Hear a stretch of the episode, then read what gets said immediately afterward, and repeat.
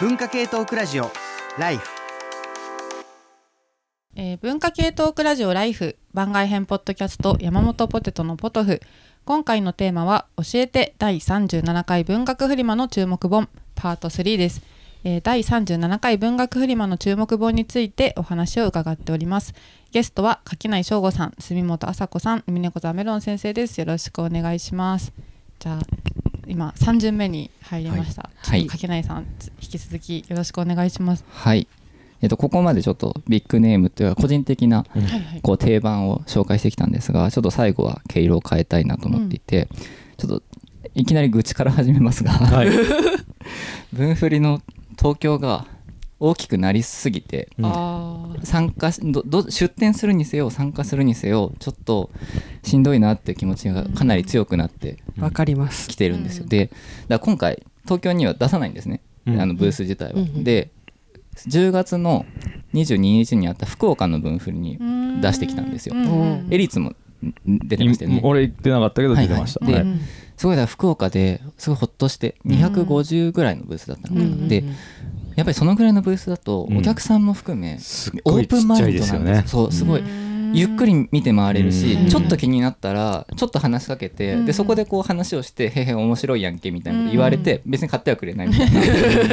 それって分振りで僕一番そのいや原体験ですそうそうところだったから、うん。なんかその「へへ面白いやんけ」って知らない人に言われたいがために、うん。ちょっと福岡まで行ってきてそれでなんかああこれがいいなっていうのをすごいこう思ってたんですね。うんうんでうん。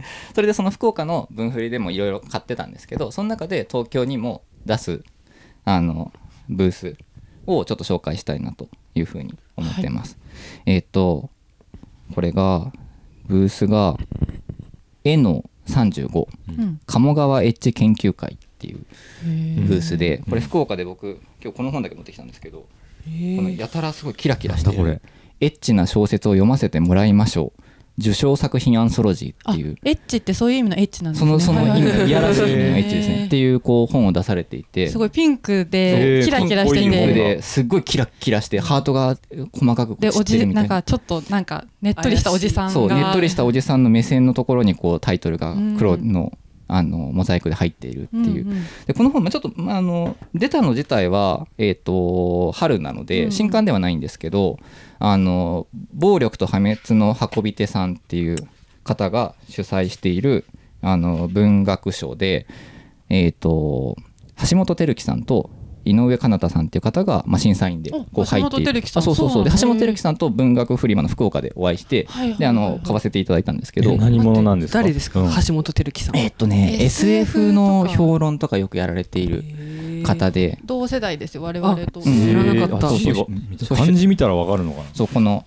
あの多分今あんまりもうツイッターにはいらっしゃらないけどとあの鹿鹿の。のアイコンの、うんうんうんあーわかった。そうそうそう。方で翻訳とかもされてるんですね。翻訳とか、うん。まあ本当に SF 向けにいろいろとこう書かれている方で、これはなんかもともとそのなんかインターネット上でこのエッチな小説を読みたいから、エッチな小説を読ませてくださいっていう賞をこう立ち上げて、うんそこになんか100何編ぐらいのあすごい。エッチな小説がこう応募されてきて、うん。その中からまあ審査員特別賞を含め、まあ、大賞を受賞したまあ短編小説がこう掲載されているうん。アンソロジーなんですけどこれちょっとその福岡からの帰り道にちょっと読んでいて、あこれは今回紹介しようと思ってたんですけど正直読んだ感想としてうん。小説としての完成度とかがものすごい高いものが揃ってますっていうわけではないんです。なるほど、ないんですけど、うん。審査員の方のコメントがやたら面白くて。なんかそのなんていうのかな結構なんていうのかな難しいテーマじゃないですか。エッチな小説って、はいはいはいでそのエッチな小説ってすごいこうどうやるんだろうなっていうのに対してうん。すごいなんか最初の正し書きからエッチな小説を書いてるからといってその書き手の人になんかそういう話題を振るのはダメですよみたいなことがちゃんと書いてあったりうんあとその小説のなんか冒頭に注意書きみたいな感じであのアダルトビデオの描写のようなものが入っていますみたいなのとか、なんかこういうなんか描写が入ってるから苦手な人は注意してくださいみたいなちゃんとこう丁寧に配慮が行き届いて目についたもの全てをコンドームのようなゴムで覆い始める人々が現れ調査をしているうちにその機構が伝染していきというキュアのような筋立て。そうそう。あ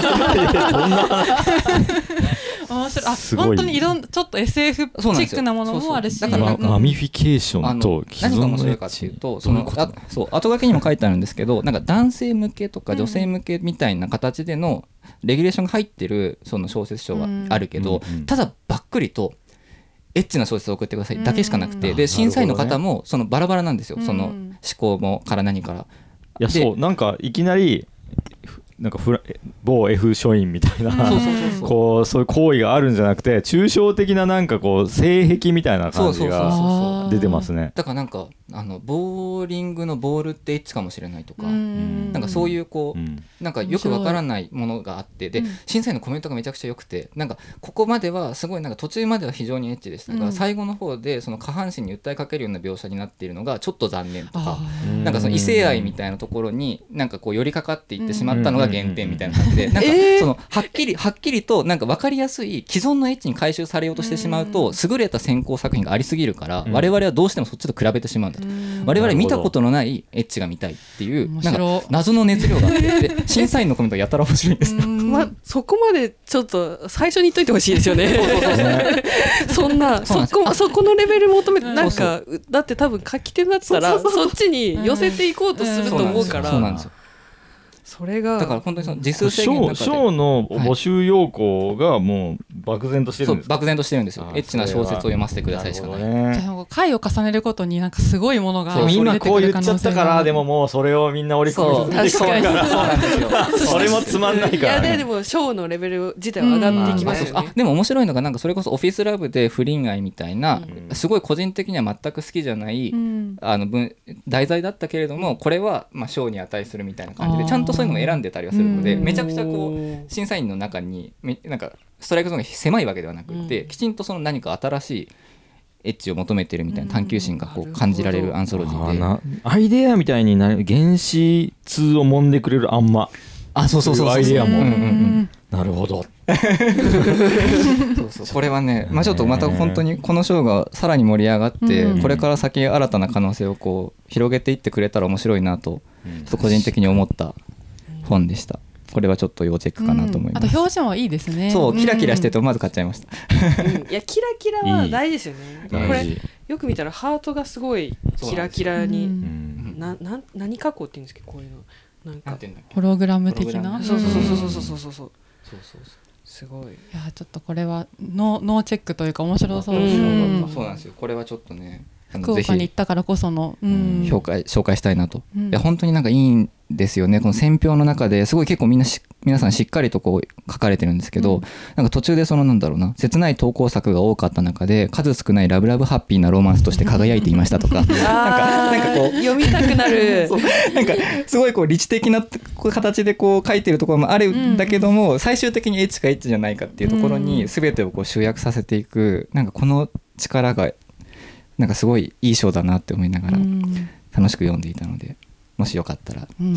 はい、訪れてみてください。えっとはいブース番号が、うん。とっさにあ出てきた、えっと A の35、うんうん。鴨川エッチ研究会というところにあります。はいありがとうございます。じゃあ次私ですかね、えっと私が次に紹介するのはブース番号が、えーうん。死の64、うん。えー戯曲と批評支配です、支配うん。支配。どういうこれはし支配？支配っていうのは眼光支配に徹すの支配ですね。ああ眼光支配ってすもわからない。あーえっと眼光支配に徹すはなんかこう紙の紙紙を、はい紙の背後？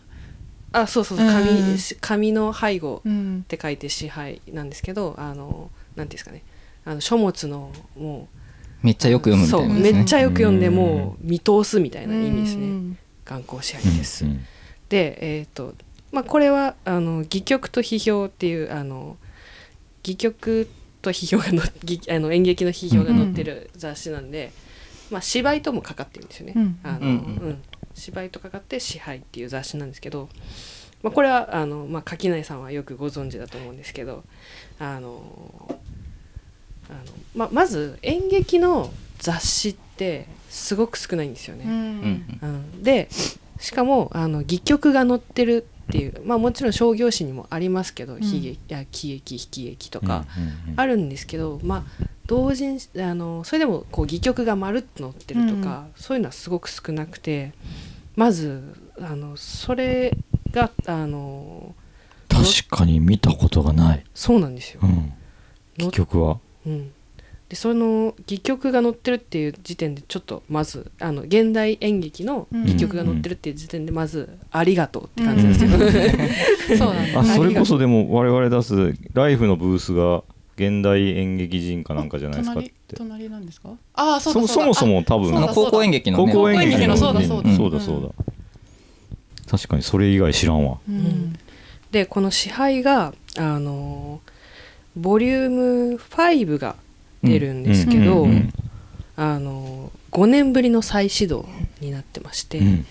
でえっともう5年 ,5 年間ちょっと休止してたんだけど、5年ぶりに新刊が出ると。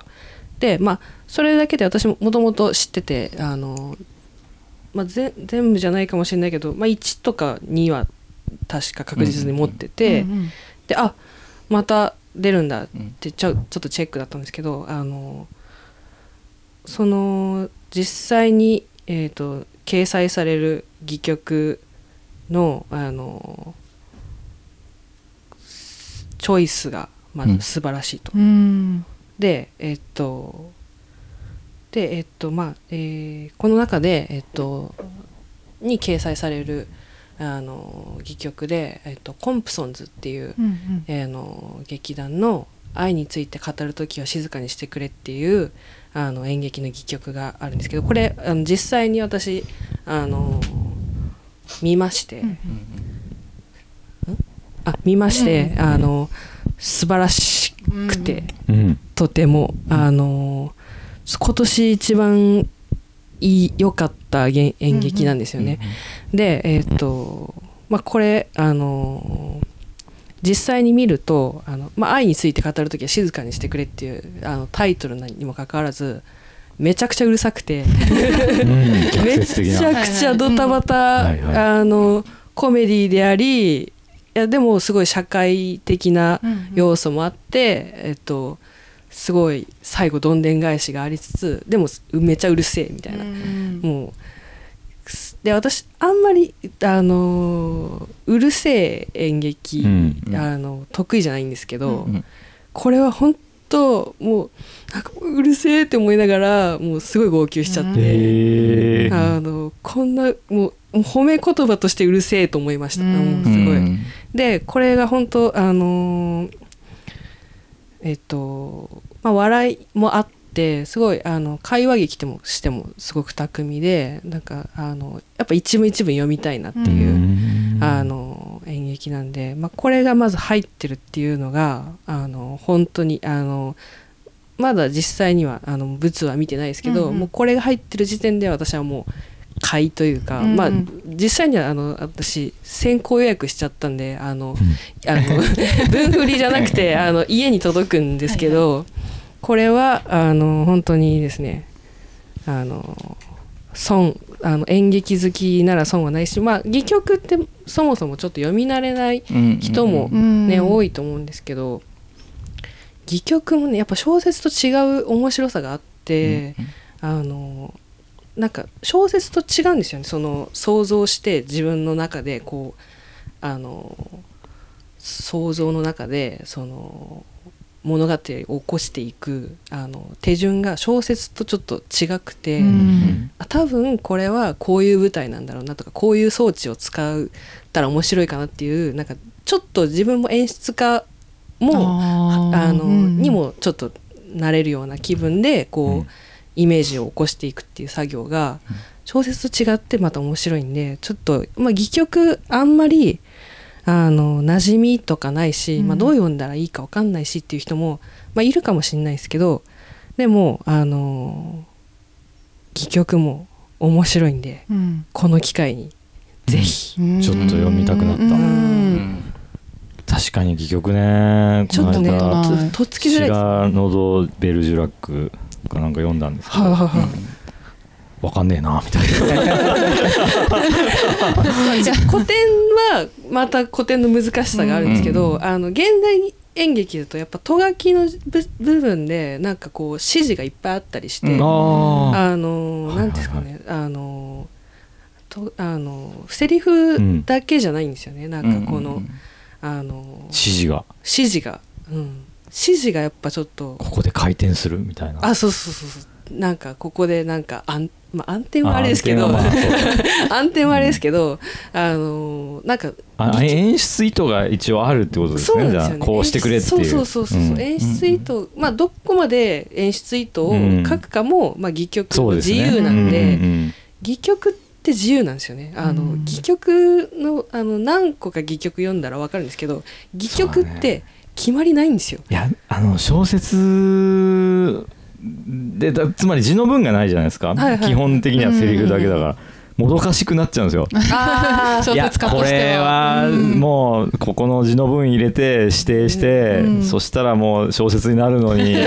はい。ななんか足りない感じがしちゃっいやて。でもその足りなさを、いや足りないでもこなんか少ないヒントで、うん。あの埋めていくっていうのも戯曲読む時の面白さで、うんうんうんあのこれがこの時こう言ってるってことはあのつまりこのこの人は今この辺にいるとか、あのこの人とこの人の関係は多分こんな感じに違いないとかそういうのをこう、うん。読み込んでいく面白さとかもあって、うん。もちろんそれをこうちゃんと指定する人もいるんですけどかなり削いであのこちらのあのあの、うん。想像力をあの挑発してくるようなうんうんうん戯曲もあってやっぱその辺も。でもそれは確かにアニメの脚本とかで字の文書いたら怒られるっていう話が。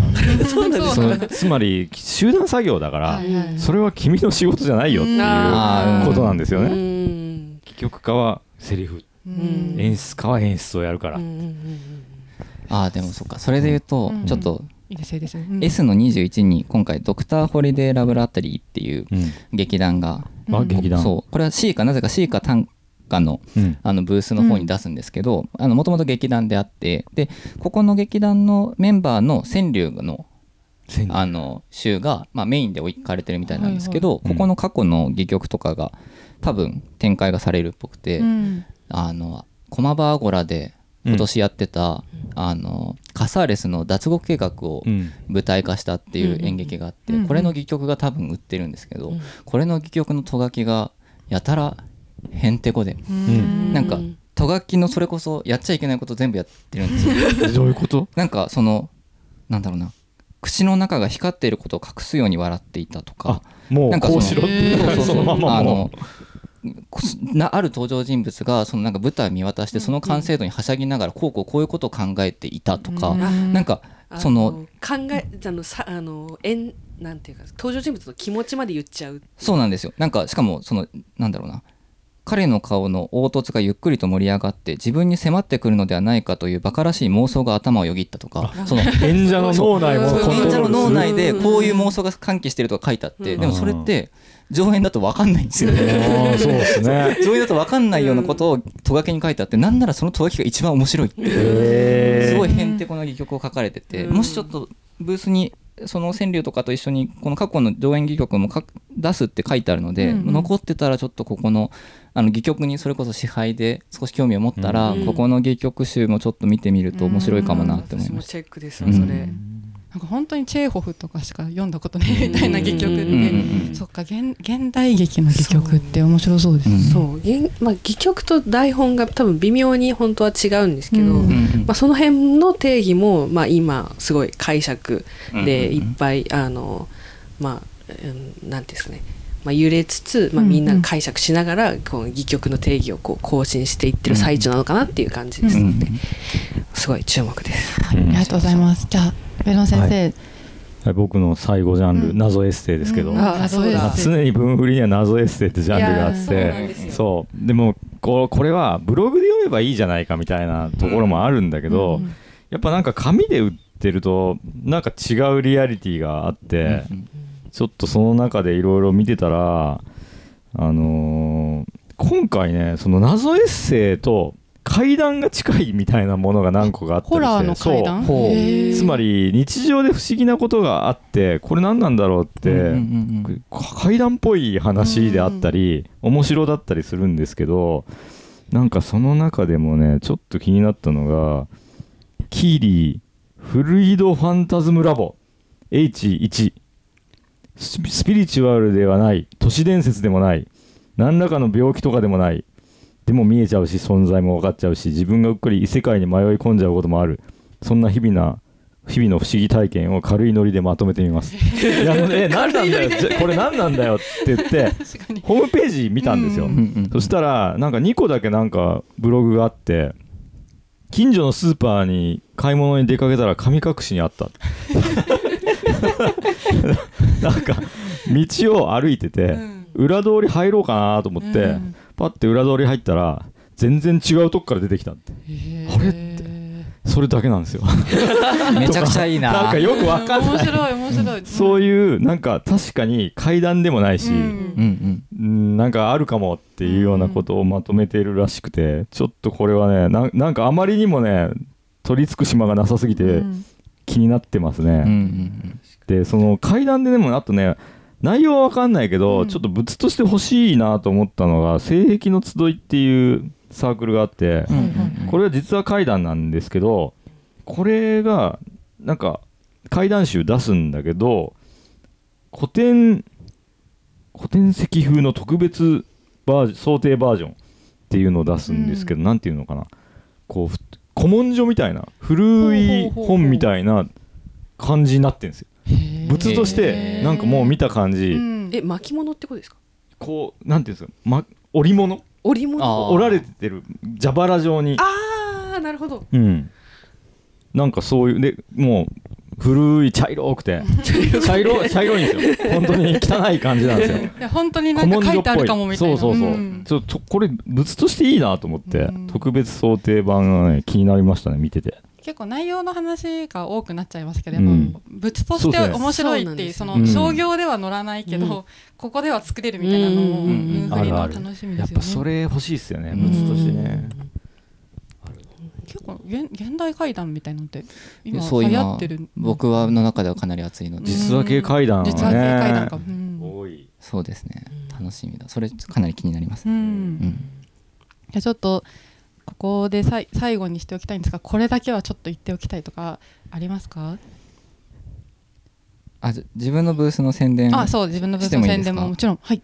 えっ、と自分のブースの宣伝と自分のブースじゃないものの宣伝も一緒にさせてください。はい。えっ、と今回11月の11日土曜日が文学フリマうん。で、まあ、いつも日曜日なのが土曜日なので皆さん注意してくださいねってはいはい。いうところなんですが、なぜかというと、うん。僕はあの11月の10日金曜日に、えー、と名古屋の東山公園のオンリーディングっていう本屋さんがあるんですが、うんそこで、えっと奈良県の東吉野村っていう山奥でうん。施設図書館をやられているルチャリブロの青木新平さんっていう方と、うん。えっと、トークイベントをします。あなのでこれを聞いている方で名古屋のお近くに住まれている方は、そちらでもあのあれこれ買えたりとか、あの見れたりおしゃべりしたりできますのでよかったらそっちに来てくださいと、うんうんで僕はそれがあるので、当日いないんです。嘘。えー、なんと。嘘。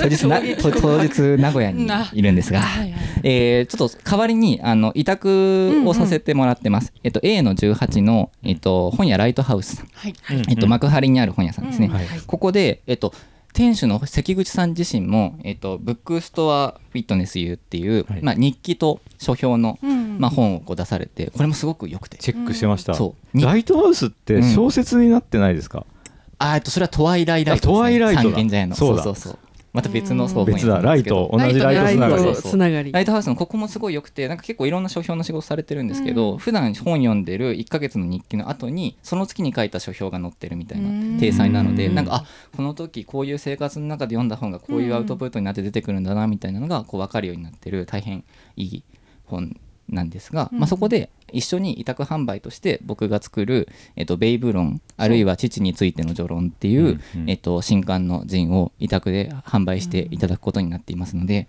えーぜひこの A の18本屋ライトハウスさんでちょっとこう見ていただきたいなというふうに思ってます。ななんなんでベイブ論今今ベイベイブっブっていうてあの豚が主人公の映画あですよね。の豚がしゃべる95年に撮ってあるはいはい。クリス・ヌーナンっていう監督で、うん。えっ、と脚本とか制作がジョージ・ミラーあの、うん。マッドマックスはいはいはい。のジョージ・ミラーがやっている「ベイブ」っていう可愛らしい映画があるんですけど、まあなんて言うんでしょうね。なんかそのこのやっぱり数年分振りとかもそうなんですけど早い。その封切りしてすぐにうん。なんかそれっぽいこと言わないといけないみたいな。はいはいはいはいはい。はいはいあれがすごい。あ映画とかがあそう映画うん。もうコンテンツっていうのはす、とにかうんく早く出せたうんらそれでいいんだみたいな、うん。その感じがすごい嫌で、うんいっそ愚鈍になろうと思った結果、うん。僕が子供の頃夢中になってみたベイブを見ようと。とでファスト映画的なものの真逆をいこうと思って、うん。僕ベイブを0.6倍速で8回ぐらい見た。すごい。すごい。そういいですね。0.6倍速で8回ぐらい見ながら、うん。とにかくひたすらベイブについて書き続けるっていうことをしていてなんかそうしたらなぜかなんか不正について考え出したんですよ。そういう映画だったっけとか思って。そう。でそうそうそう。ななんでもうあの2部立てになってるんですけど、うん第1部ではひたすらもうベイブについてだけ書いてる。で俺にはベイブがこう見えたっていうことだけを、うんベイブを描写することだけにひたすらこう注力をして、うんその作業をし終わった結果今どうやら自分はこういうことを考えてるらしいっていう、うんまあ、その映画が終わった後のカフェでのおしゃべりみたいな形でなぜか急に不正について考え出すっていう。めちゃくちゃ変なごいね。変な本。ですね。変な本かもめちゃくちゃ変な本なんですけどうん。個人的にはかなりいいなというかなんていうのかな。一そのみんなそれをごちゃごちゃにするんですよ。そのなんかもともと不正について問題意識を持ってる人がうん。何見ても不正の話にしちゃう、みたいなことっていうのは、うん。その批評理論でもねそのあのいろいろあるから、枠立てとして絶対に何見てもこのアウトプットにしますみたいなのって簡単にできちゃうんですけど、うん。そうじゃなくってひたすらただ映画の見て、うん。映画の内容についてだけダラダラ書いてたはずなのに、うん。なぜかそこで自分が気にしてるのはどうやらここにあるらしいって気づいたら映画とは関係なくそれについては書く。映画の話は映画の話としてひたすらやる後に、うん。そう自分の話をするっていう、うん。どうぞいや混ぜたくなりますもんね。そうわなんですよ。かるわかるわかる。これがもう自分が考えてるあれやこれやにもう引き寄せるあの引き寄せちゃうからでも引き寄せちゃうことにも無自覚にもうこれはこれが書いてあるうんうん。映ってるって言いたくなるんですけど、うん。そこをあえて分けたんですね。け。でもあえて分けたんですけど多分映ってないもの見ちゃってるんですよ。うん。だからもう頭からオープニングからエンディングまで全部書いたんですベイブについて。ううん。ん自分にはこういうことが起こってたと見えたっていうのを、半分ノベライズみたいな感じでベイブを書いたんで、多分それ読んだ方がいやベイブそんな話じゃなかっただろうって多分思うんですよ 思うんですけど、うん。人が映画見るときにどう見られてるかって普段全くわからないはずだから、うん。あこいつにはこうやってベイブが見えてたんだっていうのをちょっとこうその自分の目を追体験してもらうような、うん。あの仕掛けをちょっと作りながらその後に、あのただ論じるっていうパートを作ってみるっていうちょっと実験的なことをしているので、ちょっとベイブ論ちょっと今はベイブなので、うん。それこそなんでみんなすぐに映画の話するかって古い映画売れないからだと思うんですけど、うんなんかちょっと不安なんですがちょっと、面白いと思うのでううん。この A の18の本やライトハウスのブースで買えますので、よかったら分振りで。それはでもなんかすごい保坂さんの今言ってたあの佐々木敦さんがううん。んその話とつながる気がしますね、うん。保坂さんの小説論ってその見て書くっていう自意識じゃなくてうんうんうん。それに近い感じがしましたね。あそれはすごい、うん。僕もともと保坂さんすごい好きで、うん。あの未明の闘争で、あうん。の梅津和夫の半魚人のうん。漫画についてひたすら描写してるうん。ところがあるんですけど、そういうところもちょっとこう参考にしたりはしてたので、うん。なんかよかったら見てほしいなっていうのが一つ、うん。一つ。でごめんなさい長くなってうん。ますけど、もう一つがどんどん「えっと、スの7576で」うん。これは今度赤坂の本屋さん、うん。あの双子のライオン堂うんさんが、うん。さっきもちらっとお話出ましたけど「シシシシシシしシしし」の5冊目がうんしししシシシシシしししし4つですね、うんひらがなの詩が4つのシシシの5号が、えっとこの場でお披露目されるんですが、ここに、えっと初めて書いた小説が掲載されてお。おります。うんおーすごい。あの勝手に受賞前第一作って それはどんな小説なんですか、うんうん。それは、えっとタイトルが「お尻」っていうタイトルなんですけど、うん。あの初めて文学界に寄稿したエッセイが、はい。えっと自分が飼ってる亀についてのエッセイだったんですね。うんうん。でこの前の9月号文学界の9月号のテーマ特集がエッセイ特集で,、うんうんでそのそこについてエッセイについていろいろ考えて書いてた時に小説書いてたんですけど、うん。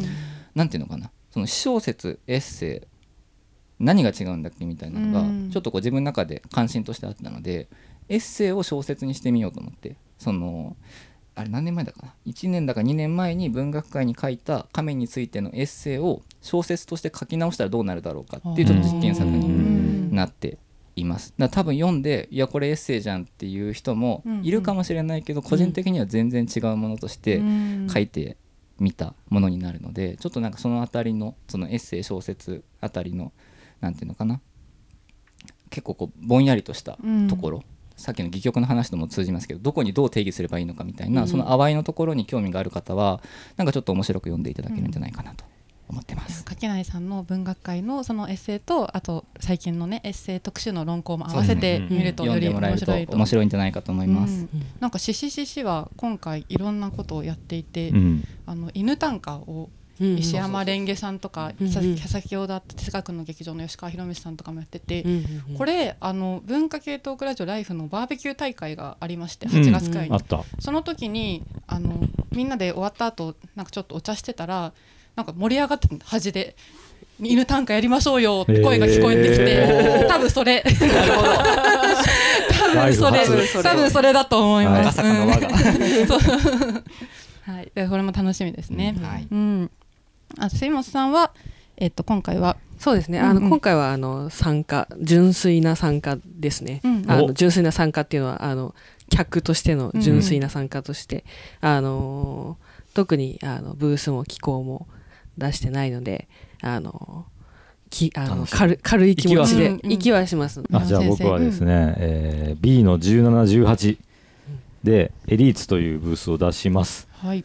で今回は、え毎回これは作家の仲間5人とうんうん。やってるんですけど、滝本達彦佐藤優也ファさん、えーロベスさん、うん俺っていうさ5人でやってまして今回特集がですねもう8冊目になりまして、うん。特集「スランプからの脱出」っていう。これ面白そう。そう、ん。あのハウツーとかは結構あるじゃないですか、うん。作家が出す、まあ、結構売れると思うんですけど、うん。じゃなくてなんか折れちゃってる人のために ケアをするとかどうしたらいいの？もうなんかそれをやってあもうダメになっちゃってメンタル壊れてる人たちを治すうん。みたいなことで今回作ってたんですけどで作ってたらあのーベテランの角田光代さんがスランプだという話をお聞きして、へー。え？ってすだってうん。角田さんなんてもう40年30年やっててはいはい「8日目のセミ」とかね映画化されたりレジェンドですよね。めちゃくちゃやってる人がたまたまじゃないかと思ってて一瞬でじゃないかと思ったんですよ。うん。たまたまなんか12ヶ月ねうん。そんなんなんじゃないかなと思ってでもまあちょっとインタビュー取りに行こうと思って。おー編集者できないじゃん。確かに。あの怒られちゃうから。スランプなんですよね。つったらごめんなさいごめんなさい。すいませんで終わっ編ちゃう。集者絶対できないから。そうですね。うん、でうん。まあなんかちょっと聞きに行こうかなと思って「あいいですよ」って言ったから「へー。おじゃあちょっと行きます」って言って。じゃあ角田光代さんのイはい、ンタビューが載ってる？インタビューが載ってて、そしたら意外とマジでへー「源氏物語」が終わった、うん。なんかすごい期間やってたんですよ、そうですよね。あの翻訳をうんね。5年ぐらいかな、うん、現代語訳。で。その間は長編立ちをしてたんです。うん。書かないあえて。で終わってやろうと思ったらあれってフォームがもう分かんないみたいになってでもう出版社さんに断ってもうちょっと無理だからってやってたけどなんかちょっとだましだましやってたんだけどやっぱちょっとこれはフォームが崩れてるってうん。今断ってる状態でっていうのを聞きに行ってどういうスランプとは一体？へー。でもその人生の中でそんなに40年30年やってたらいっぱいいたじゃない？周りに。うん。スランプで消えていった人、うん。でその人たちどう思ってたんですか？とか。切り込みましたね気になる。いやなんかすごいしみじみ深い話が聞けましたよ。やば。めちゃくちゃ読みたい。やっぱ小説家のメロン先生だからこそ、そうですね。うん聞ける。うん。で編集者の対応とかね。出版社とのやり取りとか「いや来るじゃないですかでも」って出版社。が「いや来るのよ」って。言って「書けますよ」みたいな感じで。うん。いやでも無理やってって。そういうインタビュー。あとちょうどあの出してるえっと明野帰り子さん。はい私定時で帰りますっていうドラマになった。うん。明野さんがその前に文振りと同じ日にやってた技術書店っていう技術書を売る文振りみたいなのがあるんですよ。そこに、えー急売れ本っていうのを出したんですよ、急に売れた作家マニュアルみたいな、はいはいうん。つまり、もう明野さんってすごいその本がヒットして、うん。ヒットしたことによって、めっちゃ仕事しすぎて、うんうんうんもうダメだクラッシュするって言って、引っ張りだこになっちゃって、クラッシュするって言ってもう大変なことになったうん。つまりその書けない対処法とかいろいろあるけど、うん。なんか売れすぎちゃってうん。ぶっ壊れることの対処法ってないってことに気づいてうん。出したのがその急に売れた急売れ本って言われてるやつでその明野さんのインタビューも取ってます。おうわお面白えそう。じゃあ住本さん今すごい忙しいから。ああそうですか。今じゃあにわかに。ぜひ。うん。そうなんですよ。なんか私もう急に私の悩み相談始まりますけど、あの何ですかねもうあのまず、ん。あの単調書けないでもうスランプ。あ一緒じゃないですかそう。単調。で 単調。そう単調書けないでちょっとあの山本さんとも一緒にこう結託して、報告会とかやってるんですけど、うんいいですねチーム。ででもまず単調書けないスランプがまずうん一個ありつつ、うんでもあの依頼は来る忙しいみたいなのがあって、でもうなんかもうてんやわんやでなんか一回なんか消えたことにならないかなってちょっと思い出してて。やばいよ。自分が？自分いがやあのなんかあの企画が？追い詰められてる企よ画っていうか、ねなんかそのなんか一回あの文筆業住本麻子のキャリアがなんか一瞬なんかこう、クリアされないかなみたいな。明野さんがまさにおっしゃってますよ。うん。もうもうやめるともうやめようと思ったと、作家業。もうあのやめやめたいわけじじゃないですけど、うん。なんか一回ゼロからちょっと。あじゃあペンネーム変える あとなるほかどいやなるほどじゃないんですよ。なん。か完全に。いやでも色川武宏みたいな。なるほど。うんまあでもとにかく私の多分悩みのこう細かい一粒一粒が多分今回のエリートの本にあ詰まってる気がするんで。そんな気がしますよ。僕らメンバー全員ススランプになってますからね。うん。うん。であとはあのライトノベル作家の森田季節さんっていううん。スライム倒して300年だっけな？500年だっけな？うん。まあその方と漫画家の阿部陽一さんっていう方にもちょっとインタビュー取ってますね結構分厚い本になりました。めっちゃ面白そう。いや面白そう。い。やだってやっぱりあの話なんかまた話し続けるはいんですけど、はいはいはいなんかあの始め方の本ってやっぱあの多いじゃないですか。ああそうは入門ね。そう入門。書は多いん。ですあなたもこれで書けますみたいな。入門書はね読むとねそう元気になりますそうそうそう。なんかもうやっぱりゼロから1だから。そうそうそう。ゼロから1の楽しい、なんか楽しい楽しい冒険そうの刺激もあってこう開拓民の気持ちもあって、うんうんうんでも1から2からそ33から4のそうですね。本がない。そう。でそのなんか10ぐらいまで積んでたのが倒された時の 本がもう01はもうややりきってるからうん。それじゃあもう癒されないから。うん。そう。そうなんです。人生は長い旅なんで、そうそうですね。誰が誰がでもそれって読む人結構少ないじゃないですか。まあ、そうね。だもうにだからこそクリアしてる、そうそうそうそう文振りで出すっていうね。そうそう出す。やる作る前にアンケート取りましたよ僕。おそのスランプアンケートっていうのをツイッターでやってうん。いろんな人にやったら、えー20人ぐらい答えてくれたかうな、ん。ナオコーラさんとか。結すごい構重い話をしててそこで。うん全部そのアンケートも結果載せてるんですけど、うん。なんか読んでるとプロの人が混ざってて、うん。もうめっちゃ心が痛い話が編集さんに否定されたとか、あ でも意外とそういうのってなんかあんまり話される場ないですね小説家の方って、結構ヘビーだなみたいな、うん。その取引会社のソシャゲのシナリオをやっていたが君のシナリオは先方の会社も本当に評価が低いとか全然評価されてないとか言われてぶっ壊れたとか。怖い。怖い。怖すぎる。怖すぎるいやでも本当にでも多分その文筆業に限ら限るとやっぱ狭くなるんですけどやっぱみんないろんな人生をねうん。うん。あらゆる創作に通ずるものだと思ってるんで、ミュージシャンとかも同じだけど。多分創作下手したら創作以外でも、うん。多分みんな何か続けなきゃいけなくなった時にあの01よりもっとなんか大変な、えー10から11とうん。かそういう場面が来る時にやっぱあのどうしたらいいんだろうっていう悩みは多分埋もれてると思うんでこの世界に、うんいやこれは買いですね。買いです。ぜひぜひぜひ買ってくだああともうさいあともう一個はあれですね。さっき紹介したペシミ君がやってる「青春ヘラ」っていう雑誌がありまして、それが8号目のシティダークアンダーグラウンドレトロっていうテーマでやってて。う んどういうテーマ？なんか造語をすぎてシティダーク。シティダーク。アンダーグラウンドレトロ。うーんなんかこのワードのなんていうイメージでうん。いろんな機構をしてるみたいな、うん。シティポップとかそういうものとなんかこうなんていうんですかね。光のエモじゃなくて闇のエモみたいな、うん。そっち側で何か漠然とした感じで評論考と小説が両方載ってて僕は小説の方で短編を書いているんですけど、それはもう結構自信作なんで。地方都市における刑事上学派少女哲学の終焉っていう タイトルのものを書いてます。これも楽しこれみですね。もぜひ、うん。はい、楽しみです、うん。じゃああそうだ。あと文化系トークラジオライフの今回のねあのーライフもライフも初出展初出展というかまあ TBS ラジオがあのブースを出しますので、うん。えっ、とあれ？澤田さんですね。そうですね。はい、K の、えー、20。K の K の20 20で TBS をの出してそこでライフの陣も出すということで。文化系トークラジオライフジンっていうタイトルで、ポテトさんなんかもう総勢2 20 3人くらい。20人ぐらいめっちゃいるんで。そう、うん。あのチャーリーさんこと、はい。あの鈴木健介さんあとまあ車こと長谷川博さんあとまあもちろんメロン先生も書かれてますし、私も書いておりますのであとね荻上チキさんとかもねなんかねそう書かれていて、うん。結構面白いあのうん。1000円となっております、うん。こちらもぜひチェッ何部クしてみてください。吸ってるかは今あ聞いたけど、うん、これはなくなるんじゃないかなと思ったけどね弱気、まあ割と弱気？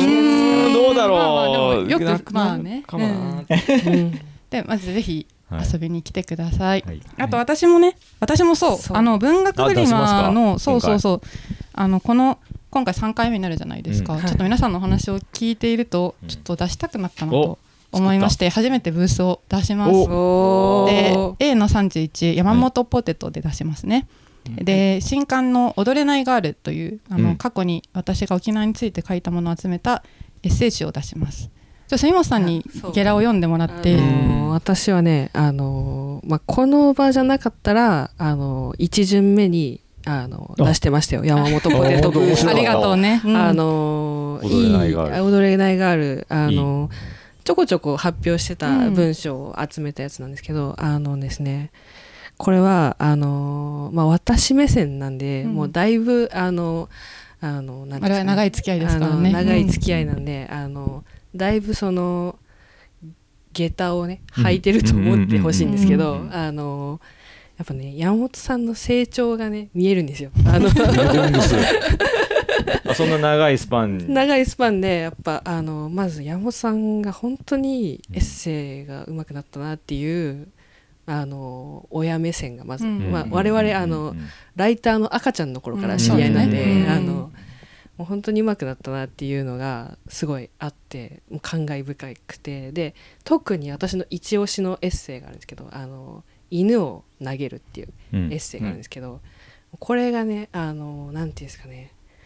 あの、まあ、このシンプルなタイトルなんですけど、まあ、内容言ったらあれなんですけど、まあ、イメージとしてはうん。なんかね、沖縄ってやっぱみんな観光地のイメージが多,、うん多いと思うんですけど、まあ、なんか晴れてて青い海、うん青い空みたいなイメージだと思うんですけど、なんかあの山本さんのもうずっと住んでる住んでた人の目線から見るとやっぱ沖なんかね全部毎日曇ってんじゃないかっていうね。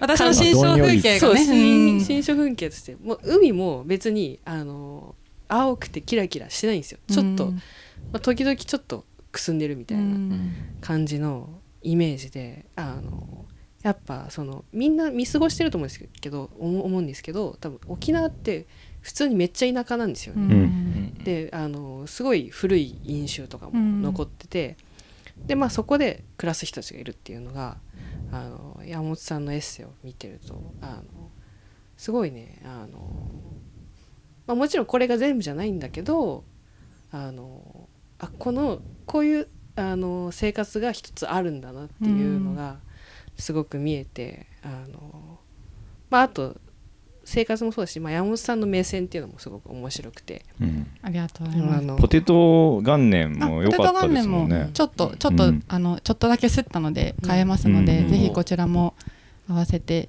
結構長丁場でしたが皆さんありがとうございました、はい。いや本当はね僕の新刊の「ディスクロニアの鳩時計」という大長編がうん。分振り合わせで出したかったんですけどもちょっと間に合わないゲラがすごい熱かったですね。あなんかあれですか？いやこれ半分なんですよこれ。あもう一冊あるんですよ。あへえちょっと間に合わなさそうで。次ですね。今回は B の1718エリーツでお会いしましょう、はい。はい。じゃあ本日ありがとうございました。お聞きいただいたのは山本ポテトのポトフでした。皆さんありがとうございます、さようなら。さよなら。さよなら